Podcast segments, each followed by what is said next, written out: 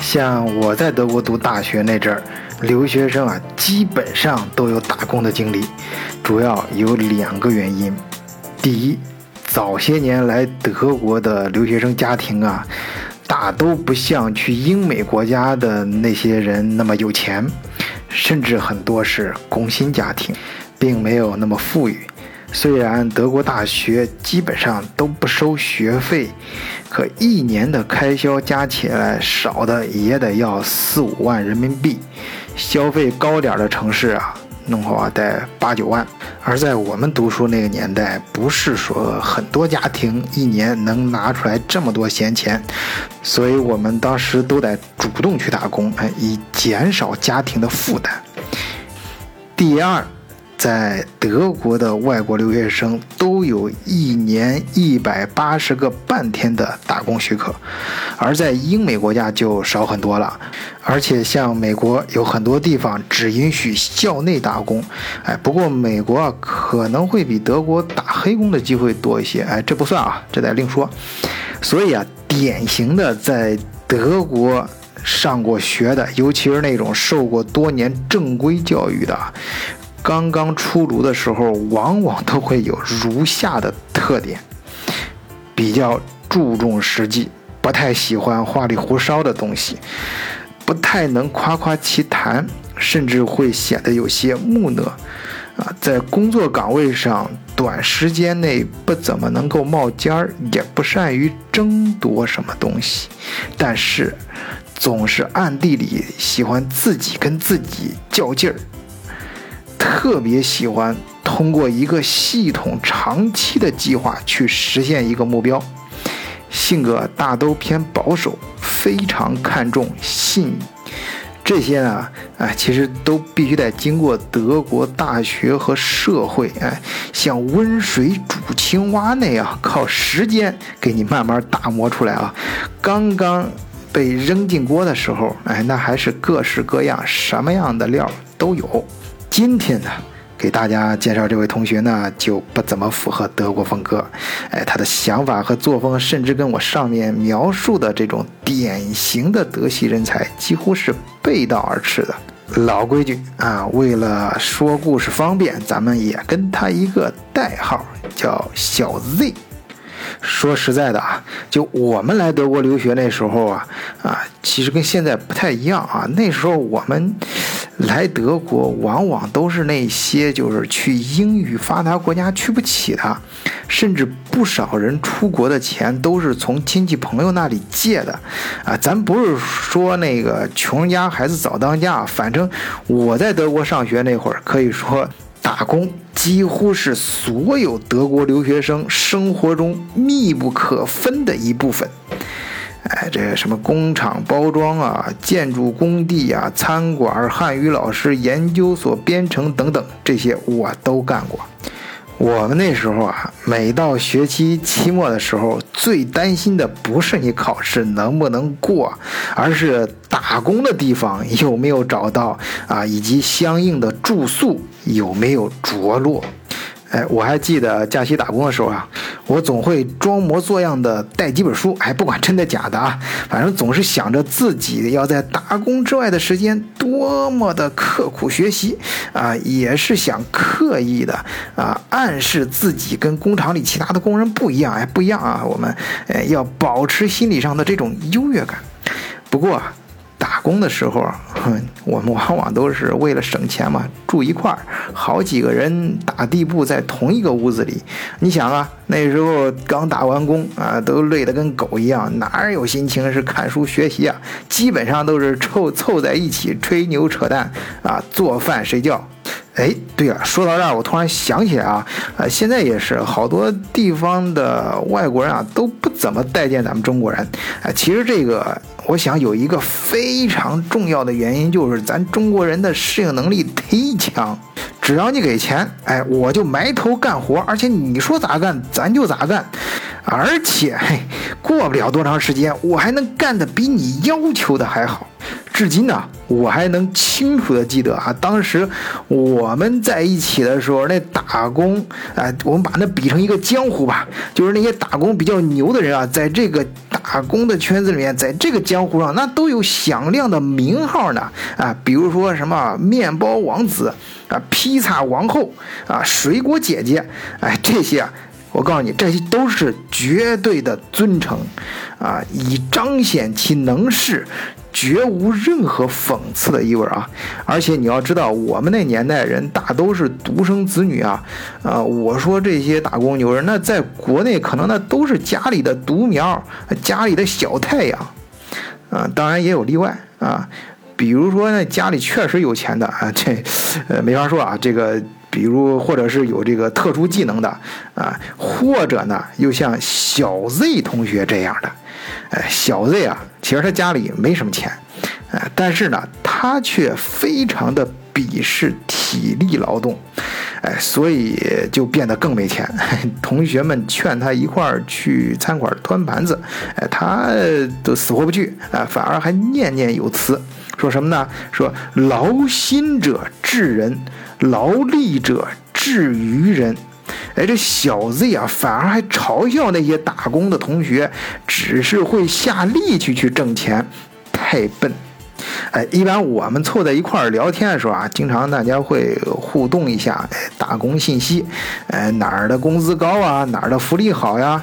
哎，当然我们这在有的在食品厂的，还会顺回来一些水果啊、面包啥的，哎，回来跟大家分享。哎，当然同时有人也做一些交换啊。呃，但是小 Z 啊，总是对这些事情嗤之以鼻。哎，他在的时候啊，会把我们这个话题极力的延伸到讨论。如如何挣大钱上去？哎，怎么才能发大财？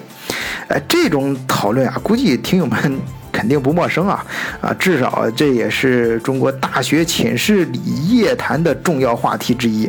啊，不过通常都会得出两个结论：要么傍大款儿，哎，对于男生来说就是傍富婆，对女生来说就是找个干爹呗；要么哎就是摸彩票，嘿。这结论呀，一般大家都是一笑而散，哎，没人把它当真。估计听友啊，身边可能也有这样的人，就是当别人开玩笑的事儿啊，都是听一听，图个乐，哎，但是他却真的是听到心里去了。小 Z，哎，就是这样的人，他还真的把这两种办法当回事了。嗯，这绝对是啊最有效率的原始积累办法，而且，哎，这小子呀会把它记录到自己本上，很认真的去分析它们的可行性。哎，说到这儿，你可能觉得小 Z 是不是就是那种白白胖胖的那个，总是懒懒的趴在课桌上，斜眼瞄着女生的屁股做白日梦那种人？啊，其实啊，还真不是啊，他还是正挺正常一个小伙子，就是稍微有点胖，哎，但走路举止很正派，哎，有点像当过兵的人。哎，这完全啊是因为他的父亲，这就得说到他老爸了。他老爸是个体育老师，从小对小 Z 同学的形体要求是非常严格的。啊，其实他爷爷就是国家队的运动员，啊，按说有他爷爷的关系在，老爸呢完全可以混得更好，但是。哎，这他父亲的性格太耿直啊，就连小 Z 啊都能从他的叔叔阿姨那里听说他爸爸经常在单位得罪领导，所以始终混不上去。他老爹通过自己常年坚持不懈的努力，这级别非但没有上去啊，而且连教师的饭碗也保不住了。哎。老师的工作被调整为学校看大门的，最后看大门的工作也被领导的一个亲戚给取代了。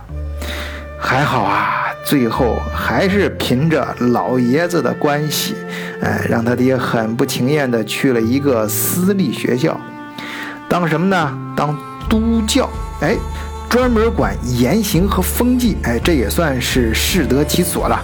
不过小 Z 也就自然而然地成为了老爸的教育试验田。所以小 Z 从小会被父亲像军训咆哮的口号一样反复的灌输，哎，正直、诚实，不要投机取巧啊，等等。哎，这么高压之下，小 Z 很自然的会产生逆反心理。小时候是出于畏惧，哎，说啥就是啥，哎，习惯不好，我给你打过来。呃，不过长大之后啊，随着自我心智的觉醒和成长，啊，他对父亲的教育可就有了自己的看法。人自我意识这种反弹式的思维啊，是非常可怕的。小 Z 啊，后来啊，就甚至有些看不起自己的老爸。呃，我要脑子比别人强，而不是身体。虽然小 Z 啊不是那种天生很聪明的人，咱们俗话说啊，一个巴掌伸出来，这指头还真是有长有短。人天生的脑子还真是不一样，不同的孩子有不同的特长，哎，这是再正常不过的事情了。哎，有些人呢就是聪明啊，那你不用怎么。去学，哎，就能学得很好，哎，考试成绩还不错，啊，不知道听众们上学的时候有没有身边啊有没有这种非常气人的这种经历啊？反正班里上，啊，除了刚才说那种，呃，就不用怎么学就能学得很好的，同时还有一些是你，呃，怎么教他也教不会的。一道题你给他讲了很多遍啊，他还是不会啊，这种人真没办法啊。但是啊，你要知道，这种人可能他仅仅是天生的不适合应试教育。你注意啊，这种考试不行的人，可不代表其他方面都不行啊。他可能比你唱歌唱得好，哎，或者比你球打得好，甚至小时候啊每一样都不如你，但将来可能他就是你的老板。人家不知道怎么回事，他就成了你的老板，啊，社会啊就是这样，多维度的竞争，考试是有标准答案的题目，最后的成绩比的是什么？是谁的？短板没那么短，就是你综合分能高，而社会呢，它是一个没有标准答案的题目，实际中的竞争啊，它就往往比的是你长处有多长，而不是像刚才说的应试教育那种比的是谁的短板没那么短。关键的时候，在现实中啊，你一招制胜足矣。咱这个系列节目不是讲创业嘛，在德国创业啊，这我记得日本好像有一个很有名的名言啊，就是说，创业最后真正成功那个人，哎，有大成就那个人，往往是那个九十九次失败最后一次成功那个人。但是咱们的小 Z 同学啊，他可就是磨不来这个劲儿啊！上学的时候我就要跟别人比成绩，虽然他真的不是那种智力超群的人呐，但是他确实是真的非常努力。还好，哎，靠着努力，他总算，呃，是上了一个不错的大学，虽然不是什么名校啊，啊，在国内也算是高材生啊，啊。对此呢，他父亲已经非常满足了，而且倍感自豪。但是咱们小 Z 同学可不甘心，呃，考了两次国内名校的研究生啊，没考上。哎，那不能这样算了呀，那怎么办呢？出国呗，出国。哎，出国咱不用考研究，但是咱照样可以要深造。老爸一听，哎，儿子想出国留学，好呀，支持啊，就四处借钱，哎，刚好借的钱够来德国，哎，就是我刚才开篇介绍那种典型的，哎，来德国的情况。不过随着年龄的增长和这社交面的扩大，小 Z 同学突然意识到，好像大家不是那么太在意成绩了，而是更多的在意。你到底有没有钱？在一起比啥，其实都是虚的，比钱才是真的。哎，于是啊，咱们小 Z 同学那是与时俱进呐，内心这目标瞬间就变了。我要有钱，比所有人都有钱。那么问题来了，怎么才能变得有钱呢？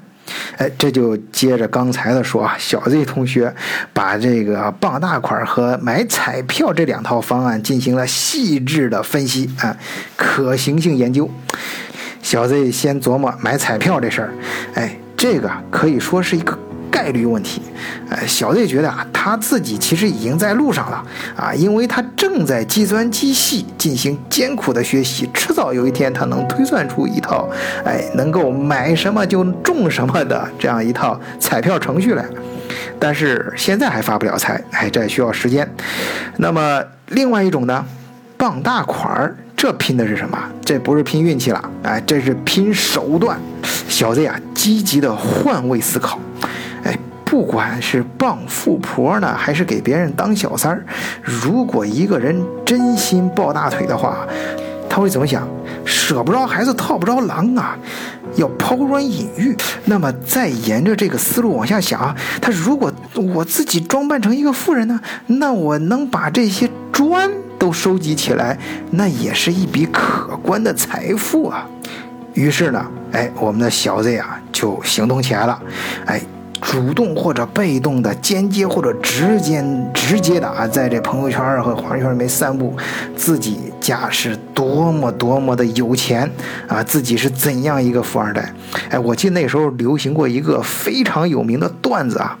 就是我家多有钱啊！你知道我爸是多么的有钱，而且对我有多么的关照啊！就是听说我喜欢吃鱼，哎，就是德国，你知道德国都是海鱼啊，那时候河鱼非常少，哎，我爸就专门买一条黄河鲤鱼给我空运过来，我过来接到包裹之后打开一看，鱼是活的，所以这哥们儿当时好像有一阵外号叫活鱼，嘿。哎你知道这个谎言本身有时候很容易被揭穿，但是谎言在散播出去，再进行二次加工，再往外扩的时候，尤其是这中国人有时候吃完饭没事聊天嘛，喜欢把事儿说的是是有模有样的。谎言能够传播多远，哎，能不能产生作用，不在于这个谎言本身编的是不是足够好，是不是足够严密，而在于它在什么样的土壤里面去传播。哎，当时哎，这还真的有人信了。话说啊，有一天突然一个陌生女同学摁开了小 Z 的门铃。见面以后啊，那人开门见山就说：“听说你认识德国的教育部部长？”小 Z 一听啊。刚吃了饭差点没吐出来，自己只是跟别人吹牛说老爸认识德国教授啊，其实那也只是老爸跟一个啊曾经去他们学校的一个外教的一个合影啊，结果怎么就传成了？呃，他跟德国教育部部长有交情，但是既然已经决定走这条装叉路线了，那这时候绝对不能腿软啊！于是他不置可否的先嗯了一声，然后缓缓道：“同学，你怎么称呼？”那个女生根本没理他，哎，走到跟前，冷冷的说道：“帮我搞定柏林一所德国公立大学的入学通知书。”小子一听到这儿。再也忍不住了，哎，哪有这么来抱大腿的？站起来就要发作，哎，抬手指着对方，你什么什么？本来想骂一通的，可是只见那女生面不改色，从兜里直接掏出一个信封，往桌子上轻轻一扔，这是两千欧元，事成之后我再付你另外一半。那女孩儿，哎，看有些电影里说啊，说男人随手撒钱的动作是最帅的。这这女孩啊，弱不禁风的这种扔一沓钱，哎，那在小 Z 的眼里，我相信那也是最漂亮的啊，漂亮到让他脑子瞬间就短路了。这时候他才仔细去打量这个女孩，长得还真是漂亮啊，尤其是修长的脖子。因为脖子的侧后方有一个非常巧妙的纹身，哎，有的时候人就在那一瞬间，可能对一个很小的地方，会留下非常深刻的印象。小 Z 一看两千欧元的现金呢，啊，还只是一半儿，哎，他被这敞亮的气场直接就镇住了。阿姨，刚才本来是想指着对方的鼻子开骂的，你你你了一下之后，马上改口，哎，你还真是找对人了啊！小 Z 啊，甩出去本来指着对方的手指也瞬间往下一沉，请坐。哎，我需要跟你谈谈具体的情况。反正天上掉的馅饼，岂有不要之理？哈。管他三七二十一的，先把事情答应下来，拿到钱再说。嗯，可是收了钱之后，这事儿究竟该咋办呢？小 Z 啊，千方百计，各种尝试，到了最后也实在没招了。搞定入学通知书，这入学通知书其实不就是一张纸吗？最后啊，小 Z 只能硬着头皮啊翻出自己当年的入学通知书，他比葫芦画瓢，我直接给你打印一张不就完事儿了？还好啊，德国很多大学的入学通知书啊，其实就是一张 A4 纸大小的信，哎，后面呢甚至没有公章，只有一个文员的签字。这种纸啊，就是办公室里用纸，超市都有卖的。字体排版啥的，对于一个学计算机的小 Z 来说啊，根本就不是问题。不过，尽管如此啊，小 Z 心里还是明白。假的还是假的，事儿到临头啊，他也只能死马当成活马医了。于是小 Z 故作镇定，把一张崭新的啊某某大学的入学通知书忐忑不安地交给对方。那女生啊，想必也是出自国内某个比较有权势的家族啊。平日霸道惯了啊，拿到通知书没多问，哎，直接就硬拉着小 Z 一起去办延签啊，事后再给另外一半钱，这个就就算是验货了。小 Z 当然知道这是假的，大学。通知书完全是自己电脑上打印的，上面的签字也是自己给印划了出来的。走进外管局签证处的时候，小 Z 觉得自己腿肚子都在发颤。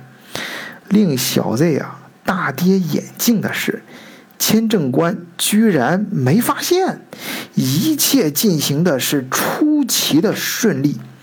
到楼下。哎，那个女生如期把两千欧元尾款就塞进了小 Z 的手里，满意的扬长而去。而且，哎，后来小 Z 还听说他真的去大学注册了，也没听说出啥事儿。也许啊，这真的德国大学是宽进严出，入学通知书随便发，根本没人管。哎，不可能！小 Z 自己都想抽自己两嘴巴子。如果是这样的话，那外国大学这入学考试，那不是形同虚设了吗？德国大学虽然不收费，可是花的是纳税人的钱呢，哪能免费的、无限制的让全世界人享用啊？用屁股想想，这都不可能。哎，这个。我想迟早是要出事儿的，或者这位主啊，看样子还不是学习的料，或许在大学里混不了多长时间，就提前自己不上了呢。哎，那也不行啊，迟早会查出来的呀，自己难逃法网。这就是造假呀，而且是在德国。可是小 Z 又想想自己到手这四千欧元。这不正是自己理想的挣钱速度吗？那又怎样啊？不能干，坚决不能干。可是很快就有了第二个人找上门来了，不能干，不能干，最终还是干了。那时候啊，语言班里有的是。这种需求的人，考不进大学，一直耗着，超过两年期限，眼瞅着签证就要到期了，这么就灰头土脸的回国，这也忒丢人了吧？哎，对，怎么办呢？咱找小 Z 去啊！小 Z 是德国教育部部长的干儿子，德国大学就是他们家亲戚。对于小 Z 这边呢，自己也在给自己心里面画圈儿，哎，画什么圈呢？哎，他还总是把这事儿啊，跟他经常听说的一个创业故事去做对比。哎，那是说早些年啊，大家去美国西部淘金的时候，有个人呢就发现，哎，这些人这些淘金者啊，在外面这裤子很容易破烂，哎，都是跟石头磨来磨去嘛。所以这淘金者需要结实耐磨的裤子，于是他就用。帐篷的粗布做成裤子卖给这些淘金者，这个人就叫李维斯啊，后来也是世界上最著名的牛仔裤的品牌名字。那么现在这个德国的留学生不就是当年的淘金者吗？他们最需要什么？知识。经验学习德国的精神，哎，这都是扯淡，都是骗人的鬼话啊！咱说人话啊，他最需要的其实就是那张毕业证。哎，于是啊，小 Z 发现，德国这大学的毕业证啊，包括他这个入学通知书，其实很简单，很容易用电脑合成，再用高彩打印机打印一下。顶多就是比对着原来的章再刻一个章就行了，这不就是一本万利的生意吗？甚至比印钞机印钱都快。所以啊。其实那几年在海外网上办假证的也不少，而且最多的是直接办毕业证啊。现在德国学制也改成国际上通用的学士和硕士啊。之前德国就只有一种，就是我上那种 diploma，直接嗯相当于我们的本硕连读吧啊，中间没有学士学毕业证啊。那么一口气要熬到毕业啊，那还真是挺难的。据统计啊，就连德国人这 diploma 就我们传统的这种，我刚说传统的这种。学制啊，的毕业率也不到百分之三十，于是很多毕业证办理就应运而生。啊，当时啊，据坊间传闻，可以以假乱真到什么地步呢？就是全套的毕业证加上大使馆的认学历认证，保证你到大学的网站上去查询，有你的名字在。牛吧，但是有一点不能去打电话，真的去大学问啊，或者人家啊真的跑大学里面去调查，那一准能发现。不过这套证说，这就是我刚才说这一套啊，最高端的这一套啊，据说最便宜的也得七千多欧元才能搞定。但是啊，你要知道，在客户眼里，小 Z 这儿他可不是办假证啊，人家小 Z 凭的是关系，那是真的，真的。自然就更贵，能卖得上价，客户也心甘情愿的给更多的钱。小 Z 当然知道是怎么回事了，不过在他看来，办假证其实就是一种高科技创业，跟当年里外斯卖牛仔裤给淘金者是一回事儿。不过老爸这么多年教育还是起了点作用啊，小 Z 始终也没敢说明自己手上的东西是真的。当然，他也不会主动告诉别人说是假的啊。有人打过来电话询问之后，想问问真假，他总是会说：“这样吧，我在外管局楼下等你，等你拿到我给你的东西，在签证官那里办了签证，然后你再给我钱。”哎，这事儿啊，可不是我在这儿跟你胡诌的。你，嗯，这么说吧，就是在柏林啊，就是比较老的，在二十年以上的这种老留学生啊。呃，肯定都听说过这事儿。现在可能是这个机制比较严密了，过去有一阵儿还真是这个漏洞被中国人给抓住了。反正当时对方就这么一听啊，啊，签证官都认了，那还能有假吗？而且人家小子这办事儿，他有品牌效应啊，人家都是先办事儿啊，事儿办好了我再收钱，这是什么？这叫有讲究啊，不像其他那个办假证的，都是先收款，办不成再退啊。你别看这两个，呃，就是理论上讲好像呃是一样的，但是这一先一后啊，这可有本质上的区别。说明什么？说明人家小子是真有。关系不怕你事后不给钱，哎，咱们说从善如登，从恶如崩啊！赚钱赚得这么快，那还能收得了手吗？哎，就这么堂而皇之的小 Z 干了大半年。虽然啊，小 Z 是胆大心细啊，不断的更换自己的住处，隐姓埋名，隐藏自己的行踪啊，任何交易只用现金，电话号码也经常换。可是啊，法网恢恢，疏而不漏，最终还是东窗事发。你要知道啊，德国大学每个专业其实它都有招生计划的，就像刚才说的，它都根据纳税人的钱，它有预算的，它多少名额那是要经过预算委员会核定的，啊，本来整个学校一年多一两个新生没什么感觉啊，可能短时间内也没什么人追究，可是呢，一下子你在短时间内。比计划的多了上百个新生，那一定要彻查这事儿了。这不查不要紧的，一查让德国人可就长姿势啊！根本没有人相信，谁会敢在这个上面造假？小 Z 啊，他平时心里就虚啊，就一直打听着呢，那耳朵眼睛那都张着呢，所以他闻风而动，想途经荷兰。逃出欧洲，可是啊，到海关的时候，还是被警察给发现了。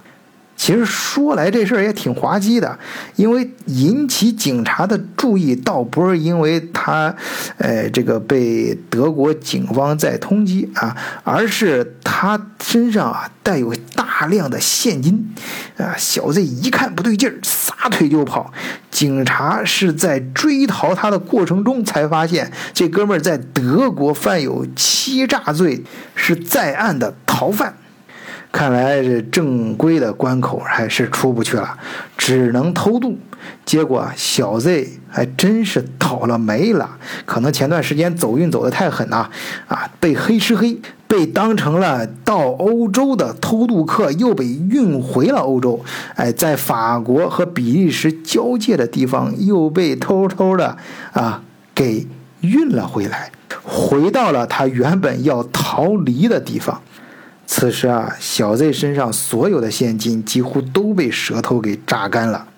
那小 Z 当然不干了，马上找到蛇头去理论。蛇头说：“你能活着过来就不错了。再说了，走什么呀？这人家都是偷渡往欧洲偷渡。”九死一生的从非洲往欧洲跑，哎，你倒好，你为什么从欧洲要往非洲去呢？哦，你小子是不是犯了什么大事儿，不能在欧洲待了？哎，听到这儿，小 Z 连忙打断舌头的话，哎，不是，不是，不是。他可是知道啊，蛇头说这种大事儿，那指的是得罪了什么黑帮的集团，啊，像小 Z 这点罪名啊，在他们那圈里那就根本不算事儿。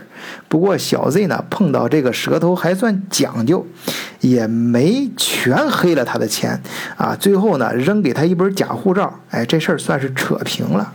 就这样啊，这位德国的高材生，哎，就这么开始在法国当起了偷渡客啊，在难民堆里展开了他新的人生篇章。码头卸货，给老板押车，各种仓库里黑工干吧，为了每天能填饱肚子，这才是真的。他再也没有心情去扯什么“劳心者治人，劳力者治于人”的闲篇了。在集装箱里干活，已经干得分不出铁锈和鱼臭的味道。在风如刀割的寒风里，躲到卡车头里去取暖，蜷缩在颠簸的货箱里过夜，在难民堆里混。被其他种族人高马大的人欺负也是常有的事儿，能怼就怼回去，怼不过的那就忍着呗。最让他难过的还是每次听到警车的声音，不管有多远，都会让自己由不自主的汗毛炸立起来。所以。遇到人多的时候，他总是戴着长长的帽檐儿，生怕别人认出自己。他不仅是怕遇到警车，他更怕的是遇到那些自己曾经欺骗过的人。在担惊受怕的时候，在被欺负的时候，在睡梦中被手脚上的水泡疼醒的时候，他想爸爸了。这时候。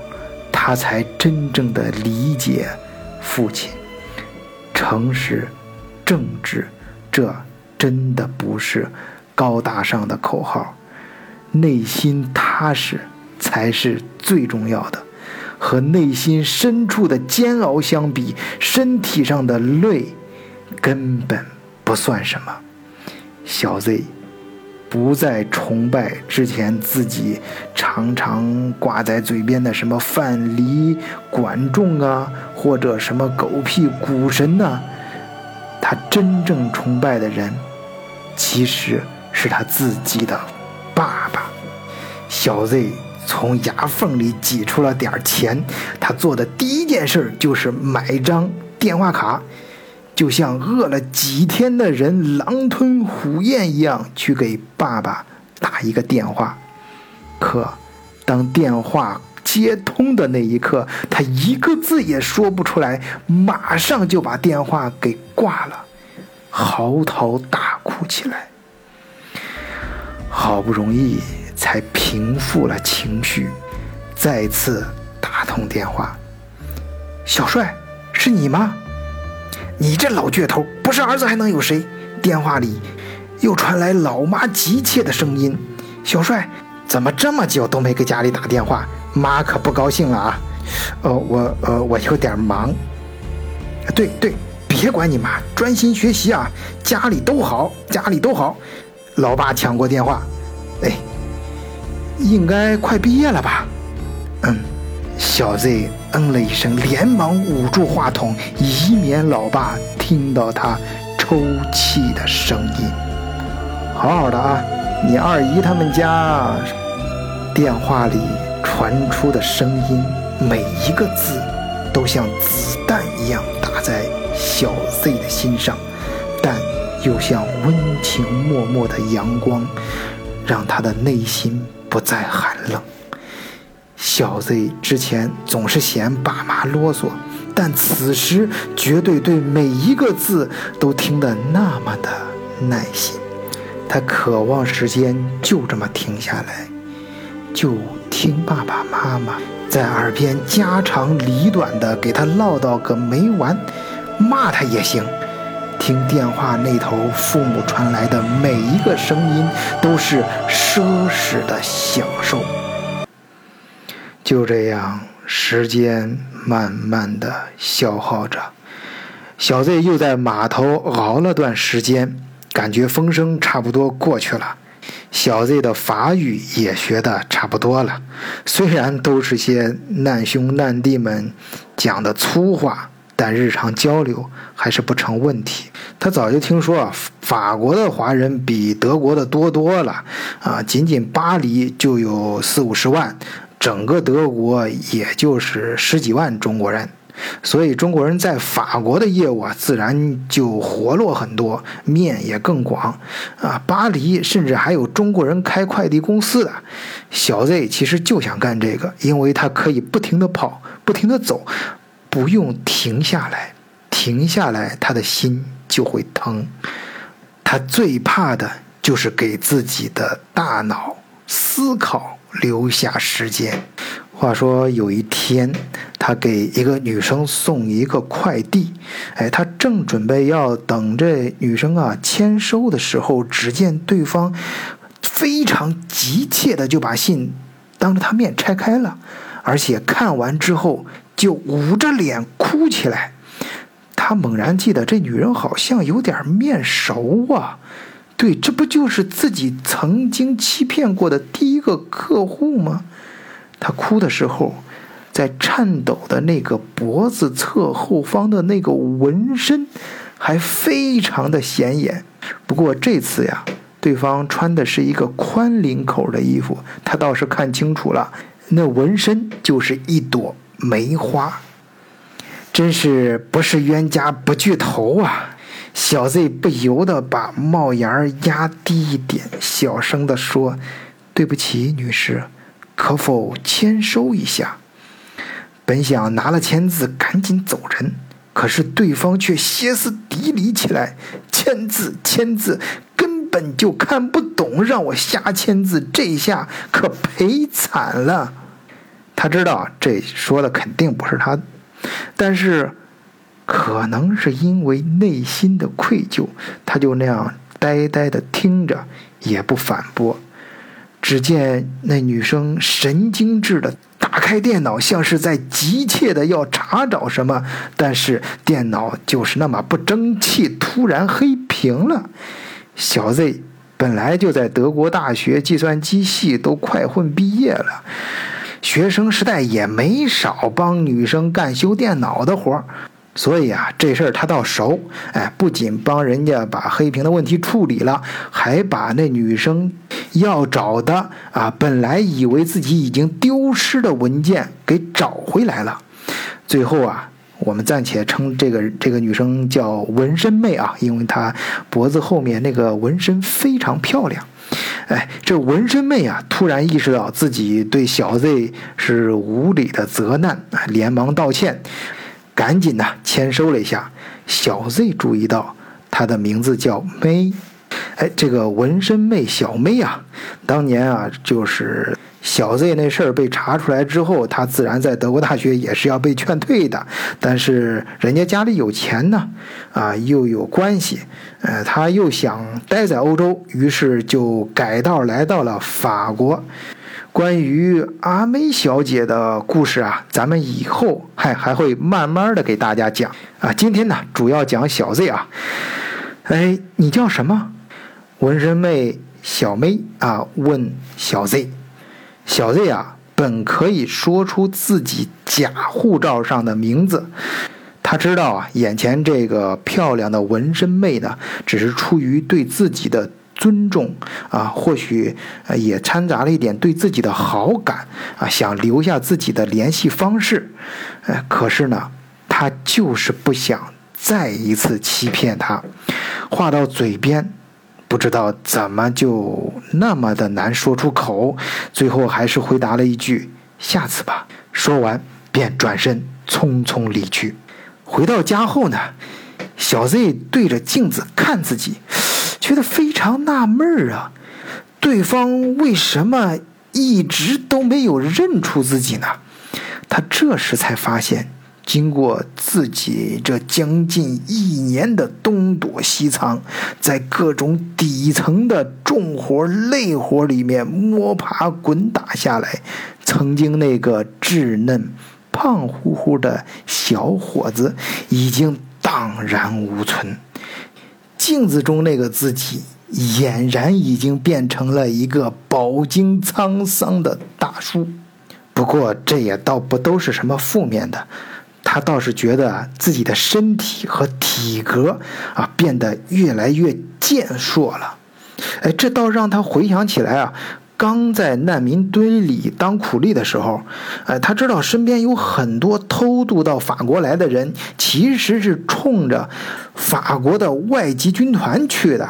据说啊，在那里当几年兵，哎，就能有一个，就能拿到一个法国人的新身份。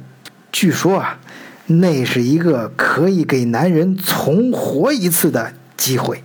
那时候呢，小 Z 其实也动过这方面的念头，但是啊，他想自己跟周围这些老黑的身体素质，尤其是非洲跑过来那些身格比较高大体壮的那些人啊，差距还是很大的，还是算了吧。去了，嘿，也是要被淘汰掉的，啊，而且啊，自己还没到那份儿上呢，没必要到战场上去卖命。但是现在有点不一样了。经过这大半年的锤炼，啊，自己从父亲和爷爷那里继承来的优秀的体格上的这个基因呢，逐渐显露出来。他觉得自己现在这身体素质比以前那可是强的太多。当然，更重要的是，他想有一个新的身份，真实的身份。如果上天再给他一次机会，他一定要像父亲那样正直、诚实的生活和工作。法国雇佣军团啊，其实在两千年以后也严格了，要查简历查得非常细啊，那可不是说你谁到那儿都能去洗白的地方。但是呢。招兵的人也知道，很多逃难过来的，其实拿的都是假护照、假身份，啊，现实中啊，只要不是你是那个照片上了这些恐怖分子的名单的，啊，差不多的，一般都是睁只眼闭只眼就过去了。反正大多数人啊，也无法通过他们严格的魔鬼般的这种体能测试。谁知道？在兵团里，小 Z，哎，他却找到了自己从未有过的自信。他终于理解了什么叫天赋，就像当年他羡慕那些不怎么学就能学得很好啊，不怎么复习就能考试成绩很高的人一样。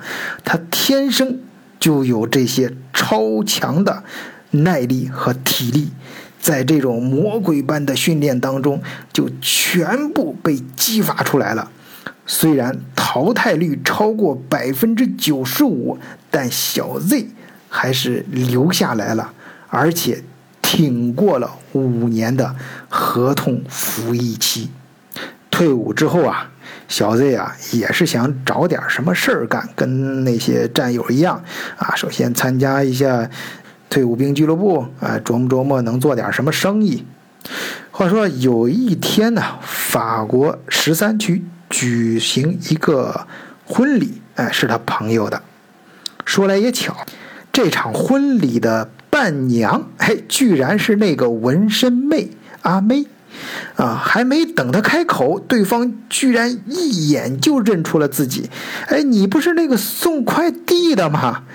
送快递的，对呀。你说下次见面的时候告诉我你的名字。这五年我都一直在用那家快递公司，不过就再也没见过你了。哦，我叫打劫。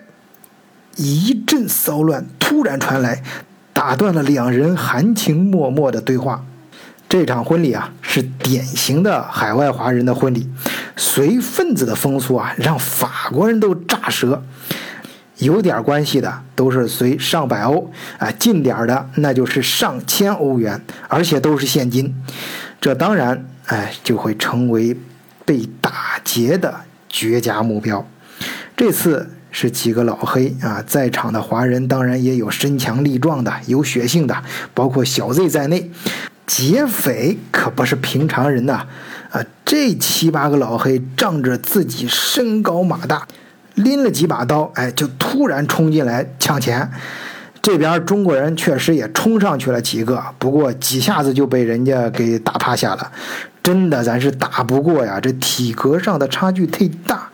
你像电影里、影视剧里啊，说演那种，一个特种兵什么徒手打翻了一群流氓啊，这种场景基本都是扯淡，在现实中根本不是那么回事儿啊。小 Z 呢，他有丰富的实战经验，他当然知道其中的厉害啊。这种关键时候，那还是武器最重要。于是他如闪电般窜到自己车里，把手枪拎了回来。可是到跟前的时候，他迟疑了，虽然他有持枪证，他拿这把枪也是合法的，但是这枪啊，只能用来训练或在特定的场合去打靶，啊，最多呢，你也就是打打猎，绝对不能用这枪来打人。而且小 Z 是经过军队这种严格的铁一样的纪律，多年培养的，对于这方面极为敏感。可是眼瞅着眼前的华人被抢劫、同胞被欺凌的场面，小 Z 的汗珠扑嗒扑嗒的往下滴。该死的，究竟掏枪还是不掏？他知道今天自己这清白的新身份来之不易啊！小 Z 心里很清楚，今天只要他拔枪出来开枪，自己。就会触犯刑法，十有八九得进监狱呀！就在这时，那边纹身妹阿梅突然大叫，不知怎么的又掀起新的一轮冲突。眼看老黑就要得手了，抢了钱就跑了。该死的，管不了那么多了！砰！一声枪响，一个老黑抱着大腿应声倒地，开始嗷嗷惨叫。一旦使用武器，小 Z 就轻车熟路了。法国外籍军团擅长的就是以少胜多，站在什么位置，如何压制对方，如何控制这种局面，小小 Z 闭着眼睛都能完成。很快，警察也到了，小 Z 呢，当然也被拘留了起来。小 Z 啊，是为了大家被拘留起来的，当地的华人没啥说的。东家牵头，采取各种手段对小 Z 展开营救。好在啊，被他枪击的那个老黑在警察局的案底很糟糕啊，平时就是一个偷盗抢劫的惯犯，根本没有人保他，也没人给他出头。而且啊，在巴黎十三区是温州人深耕多年的地盘，据说。那个地区的副区长就是人家温州人二代，最后啊也不知道是通过什么一个办法，反正是合法的，哎，就把小 Z 从拘留所里给捞了出来。反正一直没有人去追问这件事儿啊，官方也没有什么起诉的迹象，于是这件事儿呢也就不了了之的过去了。小 Z 出来那天是纹身妹去亲自接的他，所有的华人呢都非常默契的用异常低调的形式去表达着他们各自的感谢。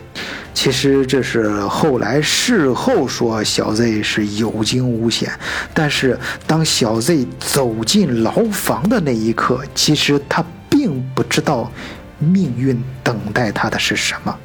但是小 Z 知道，他这次是做的一件正确的事情，因为他的内心深处感觉特别的踏实，就算是最后。